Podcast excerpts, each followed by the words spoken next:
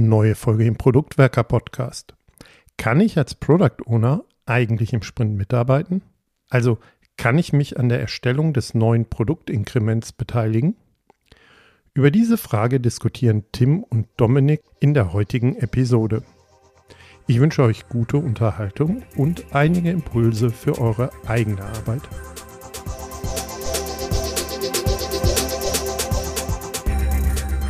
In der heutigen Folge wollen wir ein Thema aufgreifen, was uns aus der Hörerschaft vorgeschlagen worden ist. Und wir finden das ziemlich cool, denn das ist ein Problem, was wahrscheinlich öfters auftritt. Das Thema lautet, wenn ein Product Owner gleichzeitig wie ein Teammitglied inhaltlich mitarbeitet. Darüber möchte ich mich heute äh, unterhalten und zwar mit dem lieben Dominik. Hallo. Hallo. Ich finde das Thema ziemlich spannend, weil es ziemlich oft zu beobachten ist, meiner Ansicht nach. Also die Frage, die Product Owner Rolle besteht zwar, aber diese Person, die die Product Owner Rolle ausübt, arbeitet auch an dem Wie mit, also tatsächlich bearbeitet Product Backlog Items. Hast du sowas schon mal gesehen? Das habe ich in verschiedensten Varianten schon gesehen. Das muss man, glaube ich, noch mal ein bisschen unterscheiden, weil ich habe das sowohl erlebt, nicht in einem eigenen Team, das wäre etwas äh, schräg, aber dass ein Product Owner oder eine Product Ownerin auch selbst Software mitentwickelt. Was ich aber noch viel häufiger gesehen habe und das auch selbst erlebt habe, ist, äh, wenn Product Owner an anderen Teilen des äh, Product Backlog Items rumschrauben, nämlich zum Beispiel dem UX Design oder auch der Qualitätssicherung hinten dran. Also würdest du das Thema auch so verstehen, dass es darum geht, ähm, also wenn wir sagen, ein Team, ein PO arbeitet gleichzeitig wie ein Teammitglied inhaltlich mit, dass es darum geht, ja, an einzelnen Product Backlog Items oder zum Beispiel User Stories auch als verantwortliche Person dran zu stehen. Genau. Also immer dann, wenn es darum geht, dass wir als Team aus den Product Backlog Items Realität werden lassen.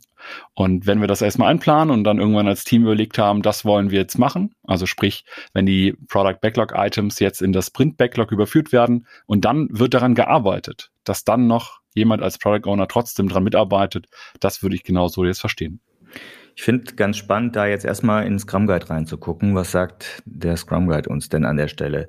Wir haben ja seit dem letzten Jahr mit der neuen Version des Scrum Guides eine kleine Veränderung. Es heißt nicht mehr Rollen, also nicht mehr die Product Owner Rolle, sondern die Responsibility, also die auf Deutsch die Ergebnisverantwortlichkeit sei zu definieren. Und da wird dann auch davon gesprochen, dass es eine einzelne Person ist, kein Komitee, so das übliche Thema, was wir so haben.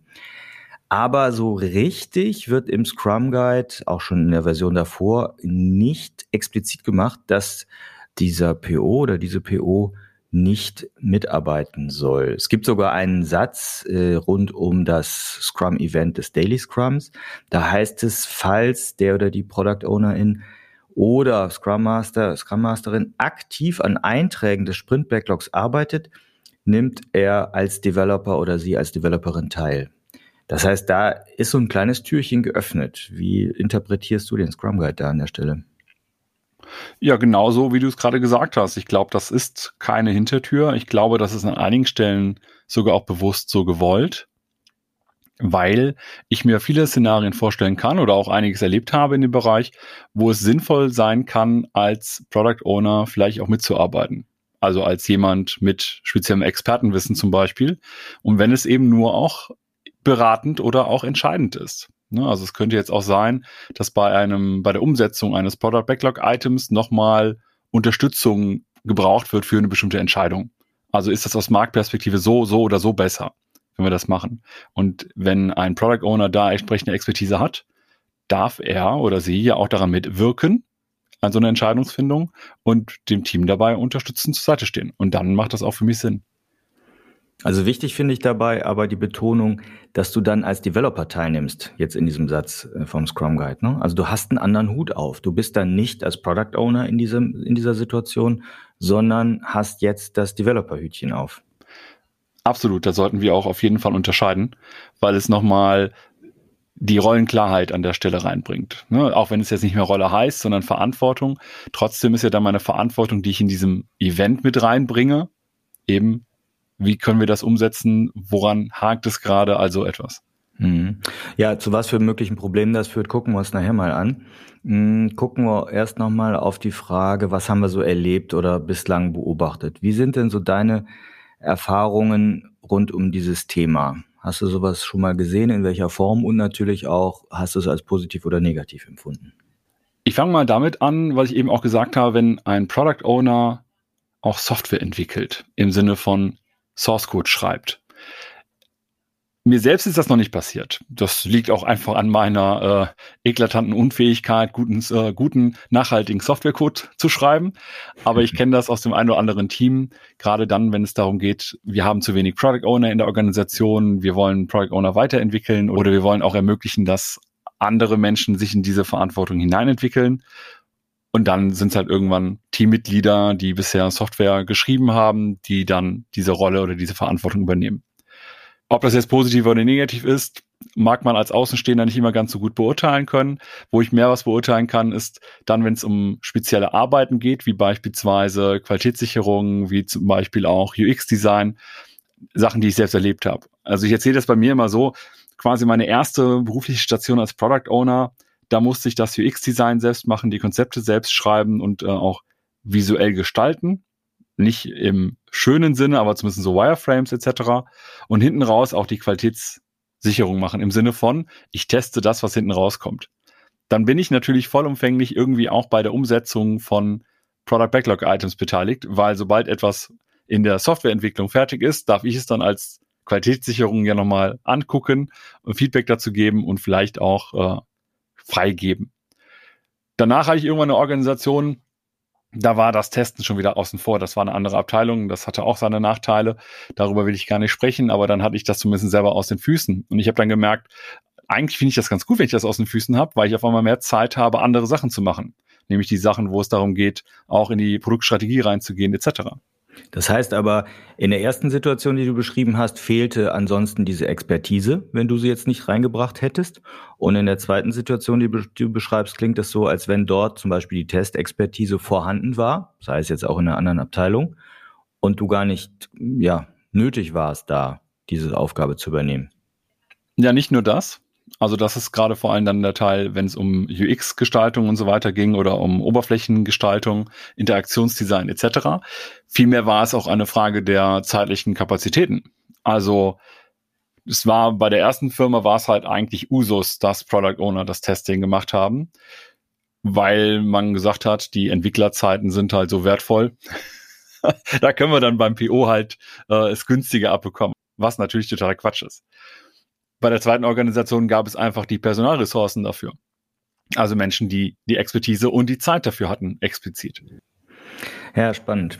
Also ich habe das auch äh, ein paar Mal so beobachtet, dass letztlich eine Person, die gerade sehr viel Expertise hatte, vielleicht auch bisher der Projektleiter oder die Projektleiterin war, dort in die Product Owner Rolle reingerutscht ist und dann so ein bisschen in, in seiner oder ihrer alten Rolle verharrt ist und äh, da dann auch nicht rausgekommen ist und dann dadurch immer wieder mitgearbeitet wurde in ja, im Team. Aber genau an der Stelle will ich nochmal reingehen. Wo ist denn für dich die Grenze zwischen der Arbeit im Team oder der Teamarbeit und der Product Owner Arbeit?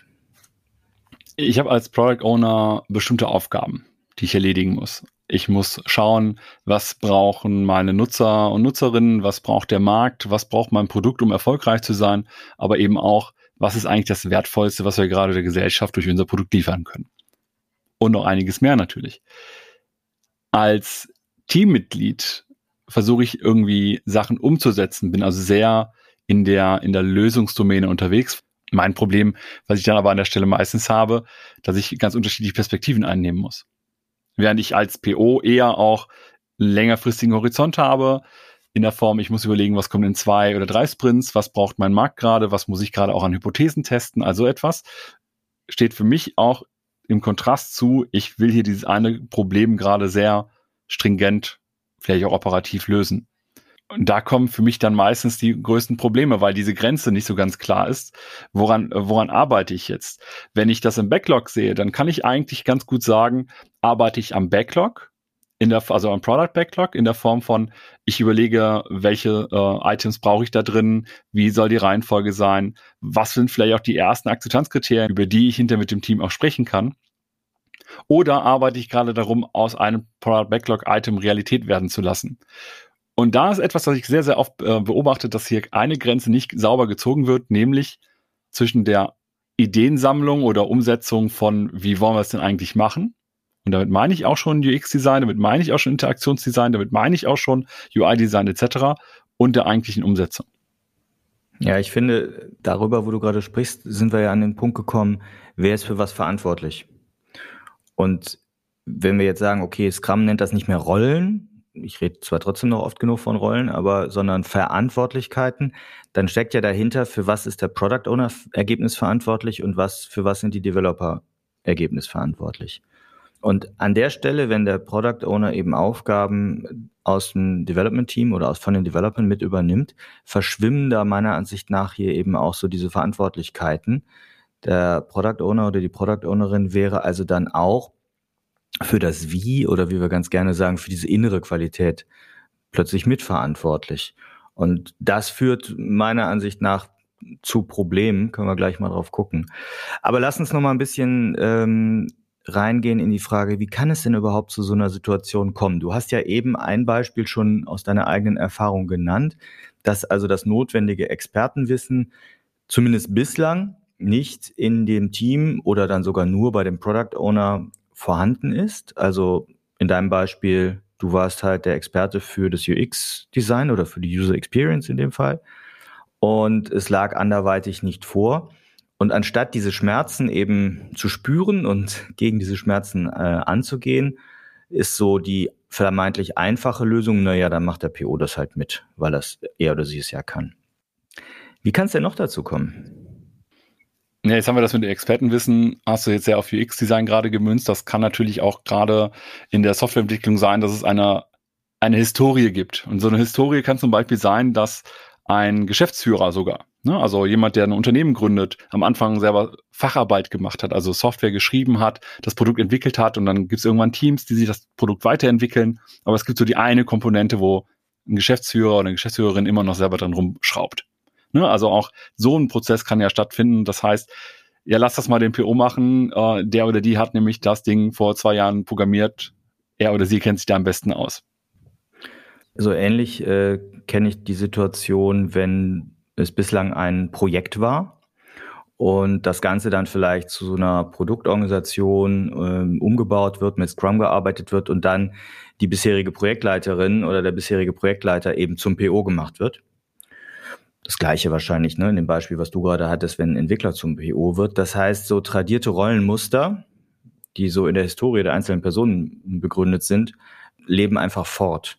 Das ist dann so vielleicht ein Thema nicht loslassen können oder ähnliches. Kann aber jetzt nicht nur dadurch passieren, dass am Anfang jemand diese Verantwortung hatte und dann einfach nicht loslassen kann, sondern es kann auch umgekehrt sein, dass man merkt, es gibt hier irgendwie ein Problem. Zum Beispiel haben wir in irgendeiner Projektphase oder einer Entwicklungsphase oder wie auch immer zu wenig Teammitglieder. Also es könnte jetzt zum Beispiel sein, wir haben einen äh, wichtigen Meilenstein, der vielleicht sogar wirklich ein Deadline ist, auch in deinem Verständnis, sprich, wenn wir die nicht schaffen oder einhalten, haben wir ein Problem. Ja, also es kann zum Beispiel eine wichtige, ein wichtiger Vertrag mit irgendeinem Kunden sein oder ähnliches. Und wir springen vielleicht als Product Owner ein Ne, wir sagen, okay, wir mhm. unterstützen jetzt das Team operativ in irgendeiner Art und Weise, zum Beispiel dadurch, dass wir Qualitätssicherung übernehmen. Und dann kann das ein Verhaltensmuster sein, das sich dann aber auch vielleicht festfrisst. Das erstmal, weil es gerade jetzt so gewohnt ist, dann auch so bleibt. Und wenn das zum Beispiel auch einfach mal eine längere Zeit so bleibt und dann vielleicht auch Menschen im Team getauscht werden. Also es gibt zum Beispiel neue Product Owner, die vielleicht noch keine Erfahrung bisher in der Rolle haben, sondern übernehmen diese Rolle, dann übernehmen die auch vielleicht erstmal diesen temporär gedachten Ansatz, ich unterstütze bei der Qualitätssicherung oder ich mache das jetzt. Das gehört doch dazu, oder? Ja, also wenn es wirklich nur temporär ist und auch nur temporär bleibt, dann finde ich das ja auch völlig in Ordnung. Also da sehe ich einen pragmatischen Ansatz. Ne? Wenn wir da wirklich eine, eine echte Deadline im Sinne von wir sind hinterher tot haben, dann sollte man gemeinsam, weil man ja auch gemeinsam als ganzes Scrum-Team äh, ergebnisverantwortlich ist für, für den Wert des Produktes, dann finde ich, ist das völlig okay, wenn der PO da mal mit eingreift, aber das sollte halt eine Ausnahme bleiben und nicht zur Regel werden. So würde ich es halt immer sehen. Ein weiterer Punkt ist vielleicht noch, oder ein weiterer Grund ist vielleicht noch, dass es einen sehr dominanten Product Owner gibt oder diese Person letztlich ein falsches Selbstverständnis von der Product Owner Rolle hat. Also das ist das, was ich sehr häufig sehe, dass die Leute in eine PO-Rolle reinkommen, ihnen wird so das Namensschildchen aufgeklebt, aber keiner erzählt so richtig, was mit der Rolle für Erwartungshaltungen und vielleicht auch was für Grenzen damit verbunden sind. Und dann wird eben so nach Best Guess gearbeitet und der gesunde Menschenverstand sagt ja, aber ich kann das doch hier machen. Ne? Ich könnte doch dieses Product Backlog Item umsetzen, diese User Story. Warum soll ich es dann nicht tun? Ich bin doch der größte Experte oder die größte Expertin. Das ist dann halt so schnelles Denken versus langsames Denken. Ja, es, es ist doch vermeintlich so einfach, das jetzt zu tun. Aber die Probleme, die dabei entstehen, sind meiner Sicht nach, dass ja, Zeit für wichtigere Dinge eigentlich verloren geht. Kennst du solche Situationen, dass es so einen sehr dominanten Product Owner gibt? Also das habe ich nicht so oft erlebt. Was ich eher dann erlebt habe, sind Teams, die das von mir erwartet haben. Also die dann von mir auch Entscheidungen äh, oder auch äh, Mitarbeit erwartet haben, wo ich mich gefragt habe, wo kommt das auf einmal her? Ne? Also dann war das wahrscheinlich vorher in irgendeinem der anderen Teams bei denen so. Das heißt eigentlich nur indirekt. Das ist ein guter Punkt. Also äh, nicht nur meine eigene mein eigenes ähm, Erleben oder Ausgestalten der Rolle, sondern auch, was das Umfeld von mir erwartet. Nach dem Motto, du warst doch bislang oder bislang hatten wir einen Projektleiter, der hat sozusagen für uns vorbereitet, vorgedacht. Ich überspitze es jetzt mal ein bisschen, ne? Und du kannst das doch, mach du doch. Ne? Nach dem Motto, Detlef ist der Beste in, in dem Thema, muss Detlef machen. Also, dass sich Menschen dann auch gar nicht trauen, in diese, in diese Expertendomäne vielleicht reinzustechen, wo der Product Owner vermeintlich drin steckt. Hm, okay, also wir haben ein paar Gründe gefunden, wie es dazu kommen kann. Warum ist denn das überhaupt ein Problem, wenn der PO an Product Backlog Items regelmäßig mitarbeitet? Also das Hauptproblem, was ich sehe, wenn das regelmäßig passiert, ist tatsächlich die Überlastung. Also wenn man sich die Verantwortung als Product Owner anschaut, dann haben wir echt viele, viele Aufgaben, die auch zum Beispiel im strategischen Bereich liegen. Wir müssen uns überlegen, wie unsere Produktvision aussehen soll, ob die immer noch passt, ob wir etwas verändern müssen oder ähnliches. Wir müssen uns überlegen, was brauchen wir vielleicht auch in sechs Monaten, in zwölf Monaten oder vielleicht auch einfach in zwei Sprints. Das ist immer auch ein bisschen eine Reaktion und gleichzeitig müssen wir auch überlegen, was müssen wir vielleicht an Erkenntnissen noch sammeln, damit wir richtige Entscheidungen treffen können. Wenn ich jetzt aber sehr stark in der Operative drin bin, dann verliere ich ja so ein bisschen meinen Fokus auf dieses strategische oder auch taktische. Und es, dann kann es schnell passieren, dass durch dieses Wechseln aus operativ, taktisch, strategischer Arbeit ich einfach auch kognitiv total auslauge im Laufe der Zeit und vielleicht sogar ein bisschen auch ausbrenne. Ja, und ich würde noch ergänzen, es führt zu einer mangelhaften oder mangelnden Kreativität. Also wenn der Product Owner im Zweifel schon die Lösung im Kopf hat und direkt auch selbst an die Umsetzung geht, kann es schnell passieren, dass ja gar kein Problemverständnis beim Team aufgebaut wird, sondern ich bleibe mal bei dem Beispiel von Detlef eben. Ne?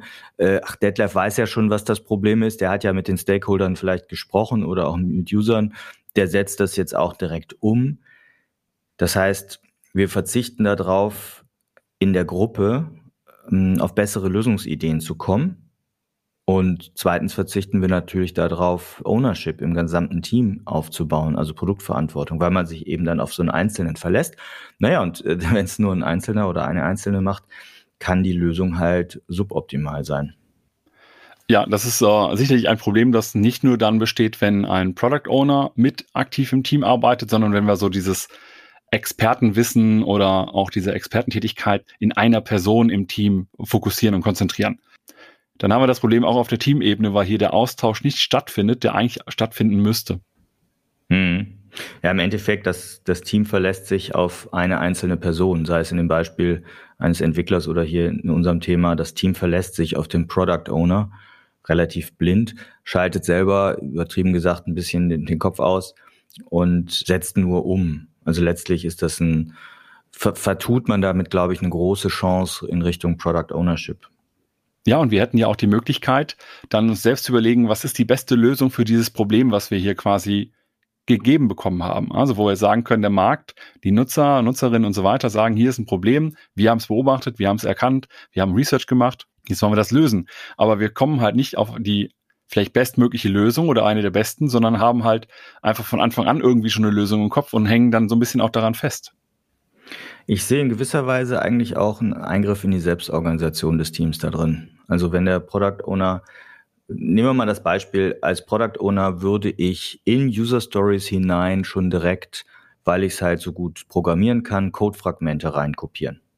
Also im Endeffekt äh, schreibe ich Teile des Codes in die Story rein und die Developer sollen halt bitte dann an der Stelle das an die richtige Stelle rein, rein implementieren oder rein kopieren. Damit nimmt man meiner Sicht nach Freiräume und ja, greift in das Wie halt sehr, sehr stark ein. Ja, und ich finde, man muss die Expertise der anderen Teammitglieder auch einfach anerkennen. Ne? Ich finde es total vermessen zu sagen, ich als PO definiere jetzt einfach mal das, was hinten raus gemacht werden muss, weil ich es äh, wahrscheinlich eh selbst mache und so weiter. Aber es ist totaler Quatsch, weil du hast ja da ein Team von Experten sitzen und die können meistens, gerade auch durch ihre Gruppe, auch durch ihre eigenen Erfahrungen, die man selber gar nicht kennt, auch so viele gute Lösungen anbieten. Das kann das Produkt voranbringen. Ich würde nochmal reingehen an der Stelle und sagen, selbst wenn die Product Ownerin die Top-Expertin für das Thema ist und die anderen Developer nicht so viel Expertise haben, selbst dann kann es sinnvoll sein, hier die Verantwortung an die Developer abzugeben, aus dem Grund der sogenannten Opportunitätskosten. Da, wenn ich nochmal in meine alte betriebswirtschaftliche und kaufmännische Grundausbildung zurückgreife. Weil letztlich vernachlässigen wir mit der Zeit, die wir dann in das Wie reinstecken als PO, vernachlässigen wir ja strategische Produktmanagementaufgaben. Das heißt, Marktresearch, Wettbewerbsanalyse, User-Feedback einsammeln, all die Sachen, äh, für all diese Sachen fehlt uns ja dann die Zeit. Und im Zweifel bauen wir dann, so meine These, schlechtere Produkte.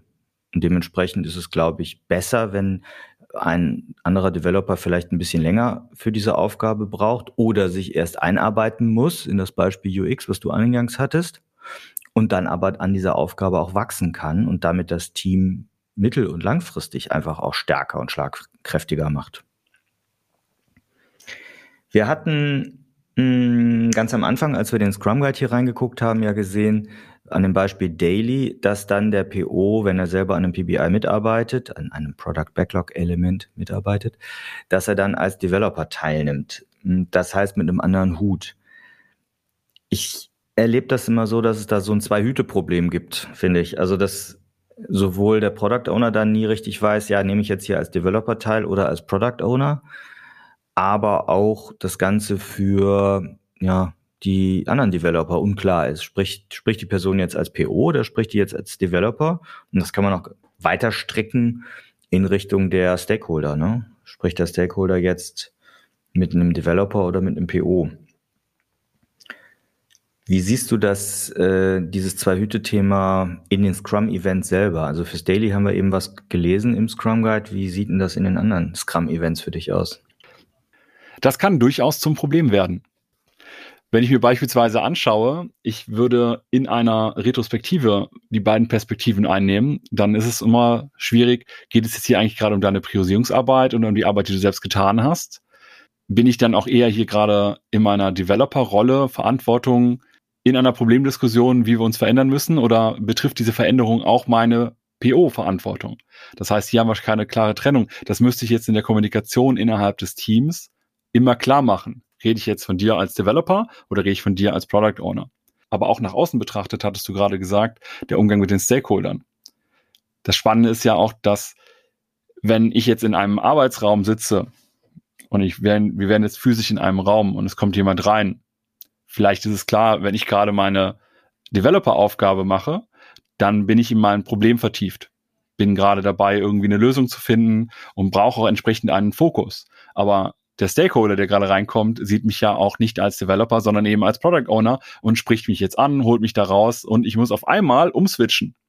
Das heißt, das Zwei-Hüte-Problem ist nicht nur, in welcher Rolle spreche ich gerade, sondern auch, wie lange brauche ich, um mir den jeweils anderen Hut wieder aufzuziehen. Also in die Denke der anderen Rolle wieder reinzukommen, der anderen Verantwortung. Und das ist dann auch bei der Retrospektive, dass ich zwar die ganze Zeit hin und her springen kann, aber dieses Hin und Her springen ist halt kognitive Arbeit. Ja, ich denke auch zusätzlich noch an sowas wie ein Sprintplanning oder ein Refinement-Prozess. Denk mal an das Thema Schätzen. Also viele Thema Teams schätzen ja gerade mit äh, Planning Poker und üblicherweise schätzt der Product Owner da nicht mit, weil dort nur diejenigen schätzen, die auch an der Umsetzung beteiligt sind. Wäre also schon die nächste Frage, schätzt der PO jetzt plötzlich mit, wenn er auch mitarbeitet? Und wie ist das auch bei der Abnahme von Product Backlog Items? Nimmt er oder sie nachher seinen eigenen Kram ab? Was gibt's denn noch für Probleme? Fällt dir noch was ein? Ja, ein letztes fällt mir noch ein, weil du gerade auch das Thema Abnahme genannt hast, beziehungsweise für mich lieber, ne, so, ist das für den Markt akzeptabel, wird der Markt das so akzeptieren, etc., die Frage zu stellen. Und jetzt gibt es das Problem bei uns Menschen mit dem sogenannten Effort Justification. Also das ist so eine Art Denkstruktur, die wir ganz oft haben. Das ist ganz normal, dass je mehr Arbeit in etwas hineingeflossen ist, desto mehr schätzen wir das wert. Also wenn wir zum Beispiel sagen, ich habe für mein Essen, das ich gerade koche, vier Stunden gebraucht. ja, es war irgendwas Aufwendiges. Dann wird es alleine deswegen von mir auch mehr wert geschätzt, als ein Essen, das ich vielleicht selber in fünf Minuten gemacht bekomme oder mir mache. Bedeutet aber auch, dass wenn ich als Product Owner jetzt in der Verantwortung als Developer an ein Stück Produkt mitgearbeitet habe, dann ist es sehr wahrscheinlich, dass ich hier Änderungen nicht mehr so leicht annehme, weil ich eben da so viel Arbeit investiert habe. Und das heißt, meine, meine Reaktionsfähigkeit, nicht im Sinne von Geschwindigkeit, sondern allgemein als Fähigkeit auf Sachen zu reagieren, wie zum Beispiel Marktfeedback, ist an der Stelle gefährdet. Ne, wenn ich jetzt das Feedback bekomme, mhm. es gibt hier zwei, drei Nutzer, die geben mir irgendwie Rückmeldungen, das Feature ist so und so nicht gut oder es hilft dir nicht, dann nicht, dass ich schnell auch Ausreden finde. Zum Beispiel, ja, das waren halt nur zwei. Oder ja, aber die meisten interessiert es ja doch. Und das ist ein Problem, das ich durchaus sehe. Ja, ganz klar, so kognitive Verzerrung ne, durch, äh, wie sagst du das immer so schön, äh, Werkstolz. Genau. Ich habe einen Werkstolz für das, was ich gemacht habe. Ich bin stolz auf mein Werk, auf die Arbeit, die ich investiert habe, auf das, was rausgekommen ist. Und dann äh, verteidigt man sich natürlich auch, wenn man diese Dissonanz nicht hat mit, ich sehe mich selbst als äh, guten Erzeuger, als Schaffer und werde aber gleichzeitig außen durch mein Produkt kritisiert. Und da versuchen wir immer, das irgendwie aufzulösen. Hm. Nun gut, dann lass uns aber mal ein bisschen äh, überlegen, was man denn tun kann, wenn dieses Problem existiert. Weil dass es existiert, dass man es hier und da beobachtet, ist, glaube ich, offensichtlich. Und wenn jetzt die Hörerinnen und Hörer mh, hm, denken, ja, schön, dass ihr das sagt, dass ihr mir jetzt erklärt habt, wie es zu dem Problem kommt. Ich habe aber das Problem. Was können wir denn tun? Was kannst du denn da so empfehlen? Ich glaube, es ist ja nicht das Problem, sondern nur die Situation. Wir haben also die Situation, dass wir als Product Owner mit im Team arbeiten. Daraus resultieren aber verschiedene Probleme. Da haben wir eben ein bisschen drüber gesprochen. Wir haben drüber gesprochen, dass zum Beispiel so eine Überlastung stattfinden kann. Dass der Fokus sehr ins Operative rutschen kann, statt in das Strategische oder Taktische. Und ich glaube, diese Probleme müssen wir transparent machen und aufzeigen, welche Konsequenzen haben diese Probleme, die aus der Situation resultieren. Weil nur wenn wir das aufzeigen, können wir auch sagen, was wollen wir denn ändern? Was müssen wir ändern? Zum Beispiel, indem ich mehr aus der Operative rausgehe und dann auch entsprechende Grenzen zu vereinbaren, auch über das Team hinaus. Also zum Beispiel auch Stakeholdern zum Beispiel zu sagen, hier haben wir folgendes Problem, das wollen wir jetzt folgendermaßen lösen. Ich habe eben gesagt, der Stakeholder, der irgendwie reinkommt und mich als PO anspricht, obwohl ich gerade versuche, als in meiner Developer-Verantwortung ein Problem zu lösen. Auch dafür könnte man natürlich Lösungen finden, indem man Grenzen zieht und sagt, wenn ich da sitze, sprecht mich nicht an. Mhm. Ein ganz gutes Tool, um diese Grenzen zu vereinbaren oder die Rolle zu klären, ist für mich das Role Model Canvas. Kennen die einen oder anderen vielleicht, werden wir auch verlinken. Das ist letztlich halt auch wieder ein ne, typisches Canvas, eine Struktur, eine, eine Visualisierung, anhand derer man gemeinsam in der Gruppe besprechen kann, was von den einzelnen Rollen, und hier würde ich dann sowohl die Product Owner Rolle als auch die Developer Rolle und vielleicht auch die Scrum Master Rolle nebeneinander hängen, was von diesen Rollen erwartet wird, was eben nicht erwartet werden kann, also wo die, die Grenzen sind, damit man sich hinterher daran auch erinnern kann, weil in der operativen Arbeit vergisst man das natürlich ganz gerne mal und äh, das explizit zu machen hilft. Und hier habe ich zum Beispiel sehr oft schon erlebt, bei dem Role Model Canvas gibt es auch so einen Bereich wie, das mache ich in der Rolle nicht. Also das sind die Sachen, wo ich auch bewusst Nein sagen muss, das kann und darf ich vielleicht nicht machen. Ich habe das sehr oft bei Teams erlebt, die dann mit dem Role Model Canvas ihre Rollen oder auch Verantwortlichkeiten definiert haben, dass dann dann zum Beispiel explizit drin steht, als Product Owner darf ich bestimmte Sachen in der Umsetzung nicht machen. Also auch hier wieder klar diese Grenzen ziehen. Wo darf ich operativ mitarbeiten? Zum Beispiel UX-Design machen, vielleicht auch noch Qualitätssicherung, vielleicht auch irgendwas mitprogrammieren, aber bestimmte Sachen darf ich nicht machen. Ja, obwohl ich selber vielleicht äh, die größte Expertise dafür habe. Ne? Und da kann man ja auch meinetwegen Delegation Poker zum Beispiel einsetzen, eine Praktik aus dem Management 3.0, wo man vielleicht sagt, okay, da ich die höchste Expertise habe, werde ich das zwar nicht entscheiden, wie und was umgesetzt wird, aber äh, konsultiert, ihr könnt mich konsultieren ne? oder äh, meinen Rat möchte ich schon eingeben als Experte. Das heißt ja noch nicht, dass ich nachher wirklich aktiv mitarbeiten muss. Aus einer ähnlichen Diskussion heraus haben Olli und ich ja damals auch das POEM, das Product Ownership Evolution Model, entwickelt, wo es darum geht, Entscheidungen eben oder Entscheidungsbereiche abzugrenzen. Also wer darf was final entscheiden? Ähm, lustigerweise haben wir noch nicht einmal in dieser, in diesem Podcast darüber eine Folge gemacht, aber ich war beim Podcast Mein Scrum ist kaputt ja da letztens mal ausführlich zu Gast mit dem Thema Poem, also auch ein kleines ja, Tool, Template, wie auch immer, eine Methode, um äh, Grenzen in Hinblick auf Entscheidungsverantwortung abzustecken und da auch gerade die Grenze zwischen Product Owner und Developern zu beleuchten. Finde ich sehr spannend. Ich finde das vor allem deswegen spannend, weil das Poem eine Möglichkeit gibt, Ist-Situation und gewollte Situation gegenüberzustellen, um daraus in der Gruppe auch darüber zu sprechen, wie kommen wir dahin. Du hast eben als Beispiel genannt, wenn ich als Product Owner bestimmte Expertise habe, die nur bei mir liegt, dann kann man mhm. daraus ableiten, das muss sich hier verändern. Was müssten wir denn vielleicht jetzt weitere Aktivitäten machen, um zu sagen, die Expertise liegt eben nicht mehr nur bei mir als Product Owner, sondern vielleicht jetzt auch eben beim Team. Hm. Was könnte man ja noch alles tun? Oh, ich hätte noch eine etwas krassere Maßnahme. Äh, statt nur mit dem bisherigen Product Owner darüber zu reflektieren und die Grenzen abzustecken, könnte man ja einfach mal den ganzen PO austauschen. Also Variante eins: man tauscht, wenn man mehrere Teams hat, tauscht man einfach mal die Product Owner durch explizit auch, obwohl äh, diese eine PO-Person vielleicht eine große Expertise auf dem Teamthema hat, finde ich durchaus so eine Rotation sehr, sehr gut oder habe ich jetzt schon mal sehr produktiv gesehen.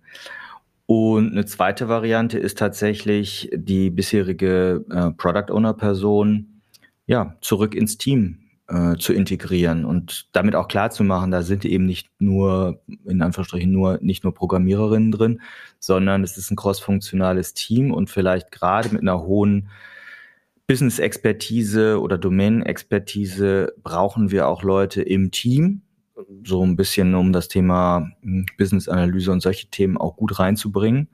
Und dann wird halt jemand anderes Product Owner. Also das habe ich schon selber mal mitgemacht und äh, hat sehr, sehr gut funktioniert, weil es eigentlich dann das Team auch stärker befähigt und ja, in Summe mitnimmt. Gut. Jetzt haben wir also überlegt, was man machen könnte. Zum Ende der Folge, Dominik, was wäre so dein wichtigster und erster Tipp, wenn du sagst, okay, da ist jetzt ein Hörer, eine Hörerin, die sagt, ja, genau das Thema haben wir. Kann ja auch sein, dass ein Scrum Master das erkennt. Was ist dein wichtigster Tipp? Ich glaube, die größte Herausforderung, die wir haben, ist das ganze Thema Loslassen. Also, wenn ich in dieser Doppelsituation bin, ich glaube, da muss man raus. Mindestens mal ein Stück weit. Vielleicht nicht von heute auf morgen, aber Schritt für Schritt sich von operativen Verantwortungen auch trennen oder auch, wie du es gerade mit dem PO austauschen oder auch zurück ins Team gehen genannt hast, von der strategischen Perspektive so ein bisschen zurückziehen. Das ist ja beides, beides legitim.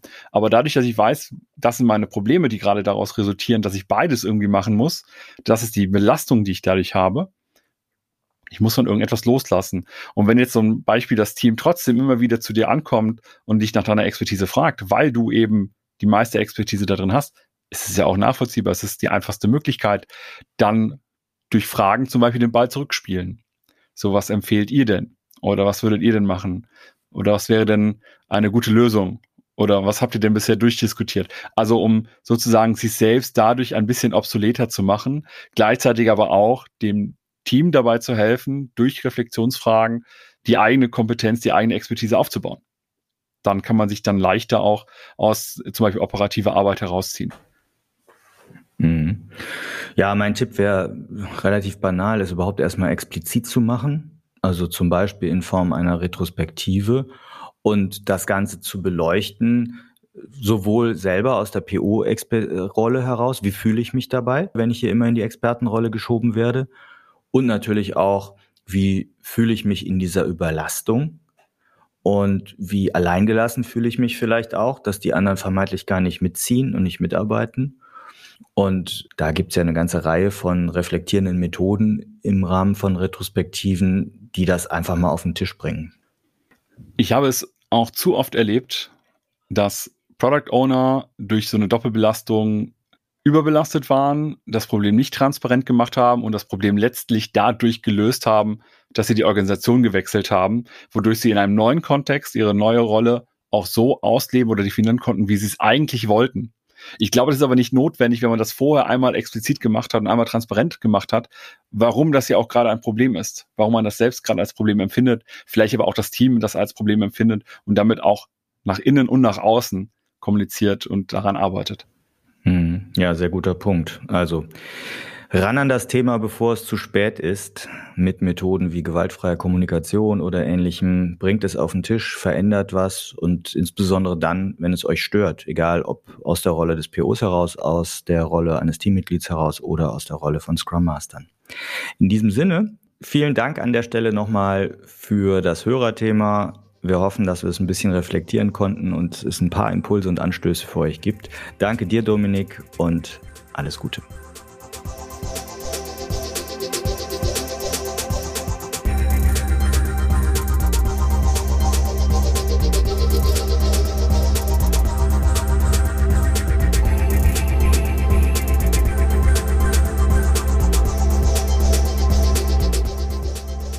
Hoffen, dass euch diese Folge gefallen hat und dass ihr den ein oder anderen Impuls daraus mitnehmen konntet.